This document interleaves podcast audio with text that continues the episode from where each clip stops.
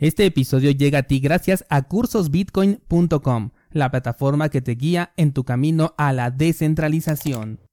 Bienvenidos descentralizados a un episodio más de preguntas y respuestas, en esta ocasión correspondiente al mes de octubre 2023. Traigo 5 o 6 preguntas, pero me parecen bastante interesantes, así que vámonos directamente a ellas. Bien, la primera pregunta dice, ¿crees que Bitcoin pase de los 100 mil dólares en el próximo movimiento alcista? Una pregunta eh, muy difícil de responder, obviamente cualquier cosa que diga es simple especulación, casi casi adivinación, porque no podemos saberlo. Pero bueno, si nos vamos al aspecto técnico, yo creo que sí. Em, Normalmente cuando Bitcoin supera sus máximos históricos anteriores lo hace con bastante fuerza. Eh, hay ocasiones en las que apenas así como que tímidamente lo rompe.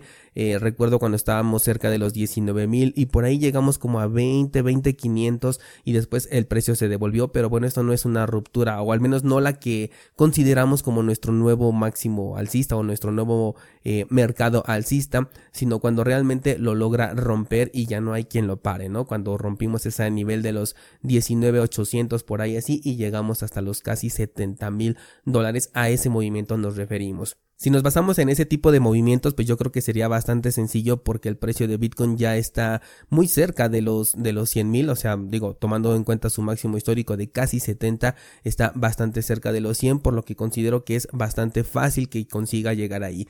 Ya si lo rompa, mm, eso puede ser un poquito más eh, complicado de analizar porque es un nivel de resistencia bastante importante. Hay personas que seguramente dicen no lo va a romper, va a llegar a los 95, 98, pero después se va a devolver. Y sí puede ser una alternativa pero también esto va a depender mucho de, cuáles van a ser las circunstancias en las que nos encontremos cuando estemos cerca de ese nivel, ¿no? Tenemos por ahí la noticia del el ETF de Bitcoin o los ETFs de Bitcoin. Tenemos por ahí el halving, por ejemplo, este ocurre el año que viene sí o sí. Todavía con el ETF pues existen ciertas dudas. Em, personalmente considero que sí se va a autorizar, pero no lo sabemos. Y con respecto al halving, este es un evento completamente seguro. Em, Fuera de ello, pues eh, creo que esas son las dos noticias más importantes que tenemos alrededor de Bitcoin. Eh, hay por ahí también mucho desarrollo, pero este normalmente no suele afectar directamente a su precio, así que no considero que sea por ese lado. Eh, entonces, em, bueno, para dar una respuesta concreta, digo, la pregunta dice, ¿crees que Bitcoin lo pase? Yo creo que sí va a pasar de los 100 mil. No sé cuánto arriba de los 100, si sea 101 mil o 150 mil, pero yo creo que, eh, que sí los va a pasar en el próximo movimiento alcista y para mí ese movimiento va a venir en el año 2025. Siguiente pregunta dice, ¿la blockchain de Bitcoin es una blockchain distribuida o descentralizada? Pensé que era lo mismo, pero estoy investigando y no lo es. Ok, la blockchain de Bitcoin es tanto distribuida como descentralizada. Y para hablar de una blockchain distribuida hay que comprender que existen dos tipos de distribuciones, una distribución permisionada y otra libre distribución. Evidentemente en Bitcoin estamos hablando de eh, una blockchain de libre distribución. Esto significa que cualquier persona en cualquier parte del mundo puede simplemente conectar su nodo de Bitcoin y comenzar a crear su propia blockchain. Recuerda que este no es un archivo que se descarga de internet, sino que se va creando poco a poco y por eso es que tarda aproximadamente unas eh, una semana o dos semanas dependiendo de, pues, de tu conexión y de la velocidad de tu disco duro. Esta se va creando, entonces es de libre distribución porque todos la podemos crear. Ahora, una blockchain de distribución permisionada es aquella que solamente la empresa que está creando este proyecto o que está detrás de este proyecto permite a ciertas personas, ciertas instituciones o entidades crear o validar esta blockchain. Por ejemplo, la blockchain de BNB eh, es completamente permisionada. Digamos que si es, eh, es una blockchain distribuida porque se puede distribuir entre las personas o entidades que Binance seleccione que pueden acceder a esta blockchain, ¿no? Esa es la diferencia entre una blockchain distribuida permisionada y una blockchain de libre distribución. Ambas son distribuidas, pero una requiere permiso y la otra no. Ahora, con respecto a descentralizada, bueno, Bitcoin, bueno, la blockchain de Bitcoin es una blockchain descentralizada porque ya a lo largo de estos 14 años ha alcanzado ese nivel. Evidentemente, si hablamos de una blockchain que llevaba una semana en donde solamente Hal Finney y Satoshi Nakamoto tenían una copia de la cadena, pues sí podíamos decir que era centralizada porque ellos dos podían ponerse de acuerdo, realizar algún cambio y bueno, pues se vería eh, reflejado prácticamente de inmediato porque ellos serán los únicos participantes dentro de esta, eh, de esta red de Bitcoin, pero al nivel al que ya tenemos hoy en día y con las características que tiene Bitcoin de que prácticamente cualquiera lo puede correr en una computadora, pues prácticamente en, su computadora, ¿no? De, de, uso diario, em, eso la convierte en una eh, blockchain descentralizada. Una blockchain cuando nace, pues evidentemente no puede tener este nivel de descentralización o su nivel de descentralización es solo potencial, es decir, la blockchain es una eh, estructura de datos o una tecnología, si así le quieres llamar, que permite la descentralización, pero a través de la participación de otros usuarios. O sea, tiene esta capacidad de llegar a ser descentralizada, pero eh, muchos de ellos se quedan estancados porque el propio desarrollo no permite esta descentralización. Por ahí tenemos el ejemplo que siempre utilizo, que es el de Ethereum, en donde es una blockchain que podría llegar a ser descentralizada, pero su propia estructura de, de un crecimiento tan inmenso y tan rápido en el tamaño de su blockchain hace que no cualquiera pueda tener el acceso porque requiere una inversión económica bastante alta, lo cual pues reduce eh, la posibilidad del número de participantes. Vamos con la siguiente pregunta y dice, mm, ¿cuál es el mejor método de ofuscación para guardar una semilla de recuperación? Eh, el mejor método de ofuscación es aquel que tú puedas entender, que sea sencillo y que sea seguro. Por ejemplo, la semana pasada o antepasada estaba viendo en el grupo de Discord que un descentralizado em, genera semillas de recuperación, pero estas están ofuscadas de tal manera que solo bajo un código que él y su familia conoce pueden acceder a las semillas de recuperación. Es decir, a pesar de que se llegase a perder el control de las semillas que se encuentran respaldadas en metal, aún así no podría el atacante acceder a los fondos porque ellos utilizan un código interno que solamente conocen ellos y de esta manera digamos que una semilla genera a otra pero bajo un código interno de, de, esta familia, ¿no? Parece, me parece un método bastante interesante, pero la verdad es que sí lo considero un poquito complejo, ¿no? Yo no sé si al menos para un uso personal me atrevería a esto, sobre todo considerando pues eh, cómo es tu familia, ¿no? Si tu familia realmente tiene una... Eh, eh, bueno, bueno, se lleva bien con la tecnología, bueno, pues probablemente podía ser algo bastante sencillo, pero digo, en mi caso no es así, mi familia no se lleva bien con la tecnología, entonces eh, creo que les, les agregaría todavía un nivel adicional de dificultad, ¿no? Eh, primero en comprender qué es Bitcoin, cómo se maneja, qué demonios son las palabras de recuperación y luego todavía agregarles un código, bueno, para mí no sería un método eficiente, si para este descentralizado lo es, bueno, por eso te mencionaba en un principio, el método más seguro de ofuscación es el que tú puedas eh, controlar y entender y que las personas que van a estar involucrados en ese método de ofuscación también lo puedan entender, ¿no?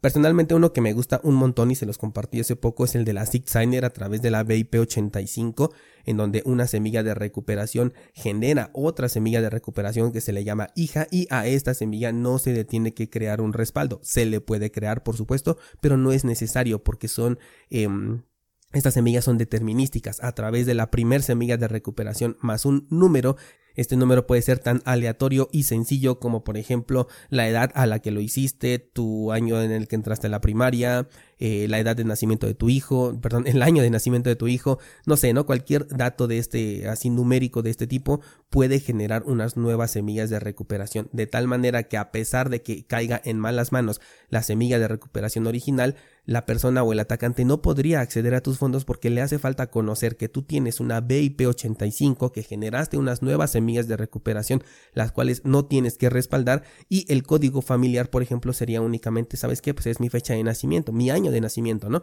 Por ejemplo, no sé, 1990 o el año que corresponda, ¿no? O el año en el que, no sé, el año en el que nos mudamos a la nueva casa, ¿no? 1900, eh, no sé, o 2012, no lo sé, ¿no? El, punto es que tú ya puedes definir algo muchísimo más sencillo, a diferencia del método anterior que te comunicaba, en donde es toda una estructura que modifica por completo a la, a, la semilla de recuperación original. Aquí es la semilla de recuperación original más un dato numérico que solamente tú y a lo mejor tu familia va a conocer. Esto también se podría aplicar, por ejemplo, para una passphrase, que sería esa semilla de recuperación más esa passphrase y eso le da acceso a unas nuevas semillas de recuperación, a una cartera completamente independiente. Para mí, esos son em, formas de ofuscar una, una cartera de Bitcoin de maneras eh, bastante eficientes. Puedes utilizar el que mejor te convenga, el que eh, eh, con el que más se te haga sencillo a ti y a las personas a las que vas a involucrar. La siguiente pregunta dice, ¿cuál es la mejor opción para sacar rendimiento a nuestros bitcoins o a nuestras criptomonedas? Ok, de esto hablamos hace, hace tiempo cuando estábamos hablando de DeFi, yo te comentaba que yo lo que hago es una, em, una escala de riesgo-beneficio, ¿no? En donde yo digo, bueno, las plataformas que me ofrecen un rendimiento a cambio de que yo les dé mis bitcoins, me pueden dar entre un 15 o un 20%. En cambio, si tú los mantienes en tu poder, bueno, pues no vas a obtener ningún rendimiento, pero vas a obtener únicamente apreciación. Ventajas de meterlos en un servicio es que vas a ganar tanto rendimientos como apreciación cuando retires tu dinero. En comparación con el únicamente holdeo en tu cartera en hardware, en donde solamente estás expuesto a la eh, volatilidad y solamente vas a tener una apreciación en algún punto del tiempo. Sin embargo, el elemento del riesgo es el que va a modificar toda la ecuación. Por un lado tenemos un rendimiento estándar de entre un 15 o un 20% que puede ser bastante atractivo, pero con un riesgo del el 100%. Si este riesgo del 100% existe es porque la plataforma puede ser hackeada, puede declararse en bancarrota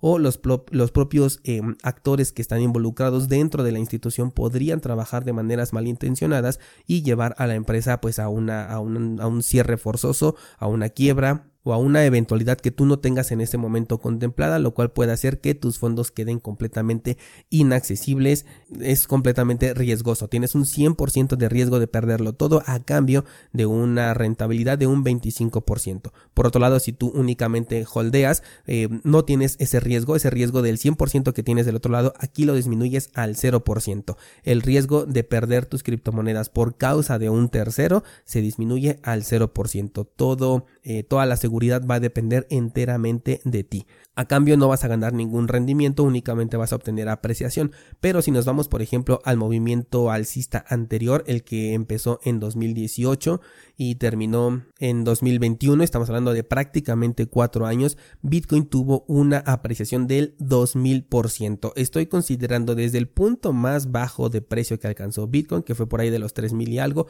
hasta el punto más alto que alcanzó, que son los 64.000. Obviamente nadie compró en el punto más bajo y vendió en el punto más alto porque esto sería una extrema suerte, pero eh, Aún así, aunque tú lo reduzcas este incluso por la mitad, estamos hablando de un mil por ciento de apreciación en comparación a un eh, riesgo del 0% de pérdida por causas de un tercero. Así que tenemos por un lado un rendimiento anual del 15% con un riesgo del 100% y de este lado tenemos un rendimiento en cuatro años de un mil por ciento en un escenario pues em, eh, estándar con un riesgo de un 0% de pérdidas por causas de un tercero. Recuerda que este es en cuatro años y el otro es un rendimiento anual.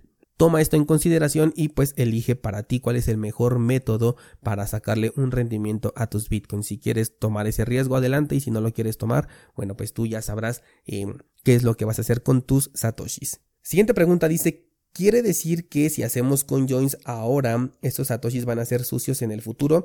Ok, esto viene a raíz del episodio del día viernes, en donde les comentaba esto de que la banca quiere hacer eh, bueno, está proponiendo un aparato de vigilancia para los bitcoiners y también para los que tienen criptomonedas y que el único obstáculo que veían era precisamente los coinjoins porque a partir de ello pues ellos ya no podían darle un seguimiento a la información que sí aún así tendrían la información anterior pero a partir de ahí pues se perdería, ¿no? Comenzaría esta ofuscación de la información en el cual ellos ya literalmente pierden totalmente el control. Desde mi punto de vista los coinjoins van a ser penalizados en el futuro, de por sí ya hay ciertas plataformas a los que esto no les gusta. Recordemos que Binance, por ejemplo, no permite exportar directamente, bueno, más bien no permite hacer transacciones hacia mm, carteras como por ejemplo Samurai Wallet, precisamente porque este tipo de carteras permiten hacer un Whirlpool, que no es otra cosa que un CoinJoin, una mezcla de entradas y salidas. Si esta eh, propuesta que tienen que tiene la banca se vuelve pues un, estándar, seguramente todas las transacciones que vengan de un conjoin van a ser consideradas como sospechosas, tanto por em, las entidades que se dedican a las criptomonedas, como los exchanges centralizados, como también por la banca, porque recuerda que con este nuevo aparato de vigilancia la banca ya podría ligar tu nombre y tu cuenta bancaria a también una actividad en cripto. Entonces ellos pueden decir, eh, si tú como usuario tienes una actividad que yo como banco considero sospechosa, puedo llegar a bloquear incluso tus actividades eh, bancarias porque tienes una actividad sospechosa en Bitcoin, ¿no? Por ejemplo. Entonces, ah, la verdad es que sí se vuelve bastante complejo y por eso lo más recomendable es evitar los servicios centralizados. Y vamos con una última pregunta y dice, ¿es cierto que el chip de seguridad es de código cerrado? Ah, ok, esto también se los comenté en el episodio del día viernes, eh, a raíz de que salió esta nueva cartera de Trezor, me hicieron la pregunta de si su chip de seguridad es de código cerrado. Sí tiene elementos de código cerrado, aunque también tiene elementos de código abierto, sin embargo, todas las carteras en hardware, te comentaba el día viernes, tienen ciertas partes de código cerrado en su chip de seguridad, por lo que no podríamos criticar aquí únicamente eh, a, a lo que es Trezor, sino que todas lo manejan, por lo que si a ti lo que te interesa es no tener este, este pequeño nivel de confianza en una empresa, puedes eh, sustituirlo por una cartera en papel o puedes crear por ejemplo un dispositivo Signer o un dispositivo Cedar que son eh, dispositivos que tú armas directamente con elementos que puedes comprar en una tienda de electrónica. Y ahí pues no vas a tener este elemento de seguridad. Ni siquiera lo vas a tener como para protegerte ni tampoco para que tenga esta eh, digamos vulnerabilidad no si es que así lo consideras el que tenga ciertos elementos de código cerrado. Y bien pues de esta manera es como terminamos el episodio de preguntas y respuestas de este mes me parecieron como siempre bien interesantes sus preguntas. Me encanta que me las hagan llegar o que las compartan directamente en el grupo de Discord. Algunas de estas las saqué totalmente de allí. Así que bueno, no dudes en participar ya sea directamente escribiéndome o compartiendo tu inquietud en nuestro grupo de Discord. No olvides pasar a checar el nuevo contenido que subo esta semana en cursosbitcoin.com. Estamos con el curso de Electrum Wallet, una cartera bastante interesante con únicamente un puntito ahí a considerar que precisamente lo abordo en este curso. Eso sería todo por el día de hoy, muchas gracias y hasta mañana.